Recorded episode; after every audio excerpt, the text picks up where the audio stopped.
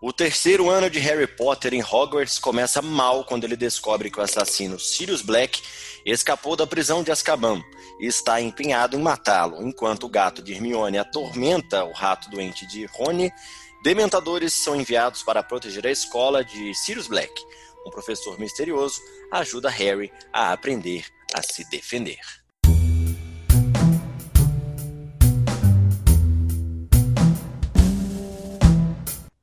Bom dia, boa tarde, boa noite a todos que nos ouvem. Bom dia, boa tarde, boa noite para você, Pedro Leão. Bom dia, boa tarde, boa noite, Leandro Las Casas. Vamos falar de Harry Potter e o Prisioneiro de Azkaban. Na minha opinião, o livro mais legal. Concordo plenamente. A gente não combinou isso aqui, meus amigos. Nós chegamos aqui até o livro 3 já havíamos dado pistas a respeito desse favoritismo, digamos assim, do livro 3 na nossa concepção, né? É, mas é algo que a gente nunca havia conversado antes, a gente foi é, fazendo, gravando e fomos percebendo isso. E chegou finalmente nessa. Uh, nesse momento de elogiar o livro 3, que para mim eu acho o mais legal de toda a saga, de toda a série Harry Potter. Ele é esplendoroso, ele tem todos os elementos que o 1 conseguiu acertar em pequena escala e que o 2 acertou também na maior parte, mas o 3 faz isso, como se fala no popular, de cabo a rabo. E o mais legal desse livro é que aí, diferentemente do primeiro e do segundo, a gente vê toda a base para o que vai acontecer nos próximos livros. Ou seja, o livro 3 ele é fundamental para você entender uh, o que está acontecendo e o que vai acontecer eh, depois em Harry Potter. Ali eu tenho certeza que a autora já tinha toda uma estrutura uh, ah, para onde caminhar com Harry Potter. Também acho, acho isso. Está meio que, que claro, né, principalmente no emaranhado, na teia da trama que ela faz, envolvendo os pais de Harry, os fiéis do segredo, as pessoas a quem eles confiaram onde eles estavam, né? É, Harry descobre algumas respostas para o assassinato dos pais, é, descobre que envolve uma traição. Então, assim, é, ela, ela pega e fala assim: bom, eu já tenho uma base aqui. Né, já temos os, os personagens é, sacramentados, né, garantidos, concretos que a gente falou isso, que no 2 ela faz isso com muita clareza, principalmente em relação ao trio principal. O que, que ela faz nesse daí? Bom, vamos sair de Hogwarts agora. Vamos botar essa criançada para ir, por exemplo, para Hogsmeade, que fica do lado de Hogwarts, né, que é um povoado ali é, perto de Hogwarts. Vamos explicar como funciona a prisão dos bruxos, né? Vamos trazer agora é, o passado de volta, né? A gente tem no começo do livro isso mostra claramente que ela tá a fim de evoluir a história, de acelerar a história o Harry fugindo da casa dele, né, da casa onde ele vive, né, não dele, né, da casa com os tios, depois de cometer um, um crime, né, que ele imagina que será banido de Hogwarts, é, ele sai e ele pega o Noite Bus Andante, que é um, um, um, ônibus que não tem ligação com Hogwarts, tem a ver com o mundo dos bruxos. Então a gente vê o Harry começando a conhecer como funciona, essa, como é essa relação também entre os bruxos e os trouxas, né? Exatamente. E além disso, nós somos é, introduzidos a coisas que, que vão ter um reflexo um, total lá na frente, como por exemplo, é, somos apresentados ao, ao feitiço Spectro Patronum, né? Que é fundamental, é importantíssimo, né? O Spectro Patronum, e nós somos apresentados a ele no terceiro livro. Verdade, isso é verdade mesmo. E, e, e ele é fundamental porque é, ele explica também, aqui eu já estou dando uma, uma, viajada de gente que quer ser escritor, né? É, como o Harry ele tem que se engajar e se envolver para poder evoluir sua magia. Ele não pode simplesmente, é, tendo o nome que tem, né? Tendo o sangue que tem, tendo a importância que ele tem no mundo dos bruxos, né? Perante a arte das trevas, principalmente ele não pode simplesmente se contentar com os estudos tradicionais. Ele precisa sair um pouco da casinha, ele precisa. É, ele que já gosta de sair das regras, né? Sair das regras para poder evoluir é um, um, um, feitiço que é além da capacidade dele, que é um terceiranista, né? Um aluno de terceiro ano, e ele já tem, já vai em busca disso. E o próprio feitiço, como você bem lembrou, tem muita importância para a história, né? Lá na frente ele é amplamente utilizado, no próprio livro ele é usado também e muita coisa se explica através dele também. E uma coisa que chama muita atenção, é, não só sobre o passado envolvendo a morte exatamente dos pais, né, do Harry, mas também sobre as pessoas que ficavam ao redor, né? A gente tem a, a, presença do Lupin, né? Que ele é fundamental também, né? É uma figura muito importante. Sim, né? O Lupin que, que é mais um do, foi mais um dos professores de defesa contra as artes das trevas, né? Esse cargo aí que não para ninguém no, Exato. lá em Hogwarts. E, e, ele ensina, né, a, a lidar com, com o medo, né? Tem aquela a, a, cena, tanto no filme como, como no livro, do bicho-papão, né, que sai do armário e tal. Uhum. Tem um momento engraçado que, que o, o Neville tem a, o medo é do, do Snape, do professor uhum. Snape, e aí ele pensa na avó dele, uhum. com, né, no Snape com as roupas da avó e tal, né? Então é uma, uma coisa bem bacana.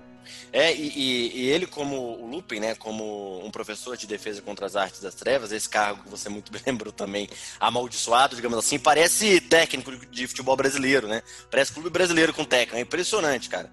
É, os primeiros meses do ano, três técnicos passam um negócio. Mas enfim, ele novamente é mais um, né? Quem lê o livro sabe, obviamente, ele dura um ano apenas, né? Ele sai por ser descoberto, né? Um, um, segredo dele. Ele é um lobisomem. E, e ele é o primeiro, é, autenticamente, né? Um, professor de defesa contra as artes das trevas. A gente tem no primeiro o Kirill já é, com Voldemort se apossando do corpo dele, né? Então ele já não é um professor tão presente, não sei, pelo que se fala, era um professor já há algum tempo, né? É, mas não, não continua por motivos óbvios, ele morre.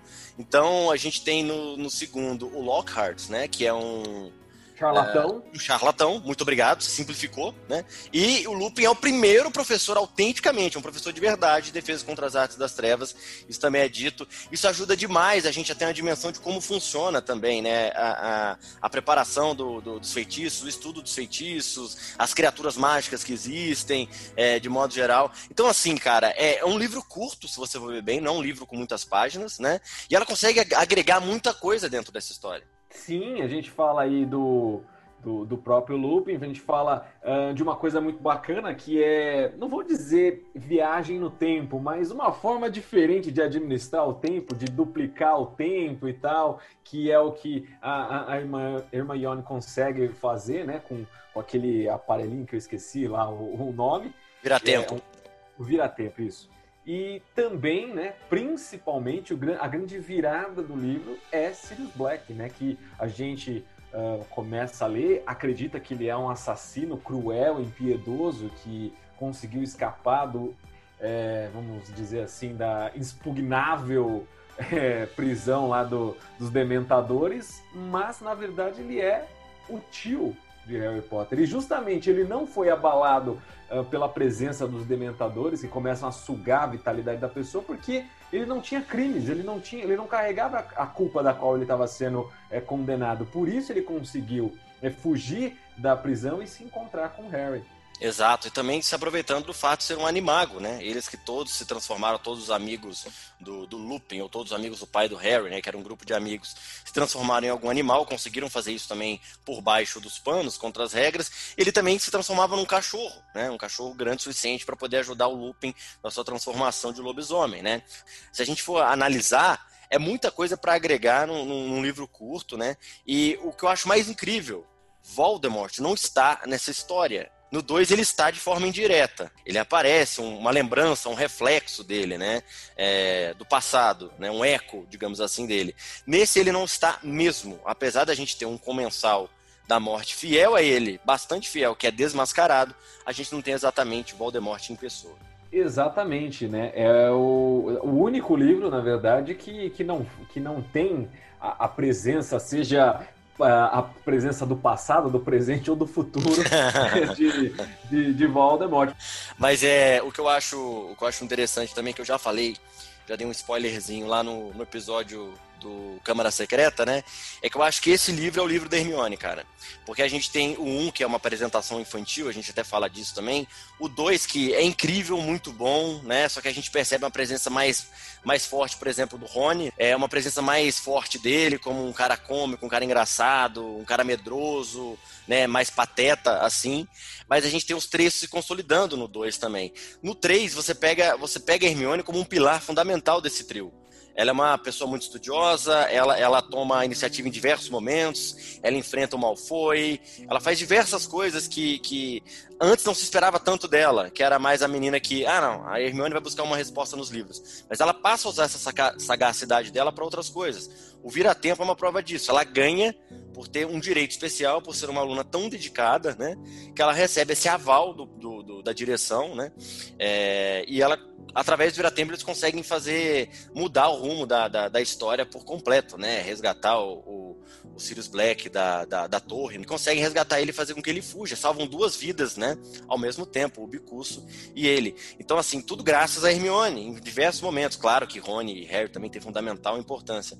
Mas nisso você cria aquele carinho, você faz o leitor criar aquele carinho por todos os personagens, né? Pelos, pelo menos pelos três principais, né? Exatamente. E eu acredito, Las Casas, que a partir desse livro, eu não sei se você concorda comigo, talvez seja uma opinião polêmica, talvez não, é, que a Hermione se torna a, vamos dizer assim, o coadjuvante, ou, ou seja, o segundo personagem principal dessa história. É verdade. Quer dizer, tirando o vilão, obviamente, né, que é a briga do principal com o vilão, aí você tem o segundo personagem bonzinho principal da história, seria ela. Uhum, também acho. Hermione é fundamental, cara, é o pilar daqueles três. Sem, sem ela, eles não seriam nada, é o que eu acho. E o Prisioneiro de Azkaban a gente vê isso. Então, assim, o 3 é o livro que segura a onda, é a espinha dorsal aí da série e da saga Harry Potter. Exatamente, né? É o, é o livro fundamental. Óbvio que se você vai ler, óbvio, você tem que começar pelo começo, né? é. né? Tem que ler um, mas o 3 é o que agrega, é o que puxa os outros dois para falar: olha, você estava vendo isso aqui e a partir de agora você vai ver outra coisa. Ele é o divisor de águas, eu colocaria assim. O livro 3 é o divisor de águas, de águas da saga. Mas é isso, pessoal. Espero que a gente não tenha esquecido de falar nada aqui, talvez uma menção honrosa. No mais, não me recordo de nada. Você acha que algo escapou? Ah, Pedro Leão? Não. Você acha que nesse livro teria alguma cena, algum negócio nada a ver, cara? Como a gente mencionou no 1 e no 2, coisas assim totalmente aleatórias que a, a autora colocou. Eu não me recordo nesse livro 3. Também não me recordo. Tudo parece uma função muito clara. Tudo parece uma função muito clara. Eu acho que é, tá muito tá muito muito bem explicado, tudo muito bem costurado. E é isso por, por isso que eu elogio tanto esse livro, porque você não desperdiça tempo algum. Se não me engano, é a primeira competição que Grifinória ganha como no quadribol. Eu acho que é a primeira competição também que chega até o final, se eu não me engano. Até do, do, ponto de vista esportivo, né, há uma linearidade maior, né? A gente tem um começo, meio e fim. É, até mesmo o quadribol, que muitas vezes não tem uma função, digamos assim, é, é só uma distração, etc, né? Apesar de ter algumas coisas que acontecem durante um jogo de quadribol, o próprio quadribol também serve para alguma coisa, né? Exatamente, concordo com você. É isso aí. Quem quiser nos seguir nas redes sociais, no Instagram, o meu usuário é underline Las Casas, o meu perfil pessoal. E no caso, o meu perfil literário, onde escrevo contos, crônicas, poesias, mente underline acesa. Fiquem ligados por lá.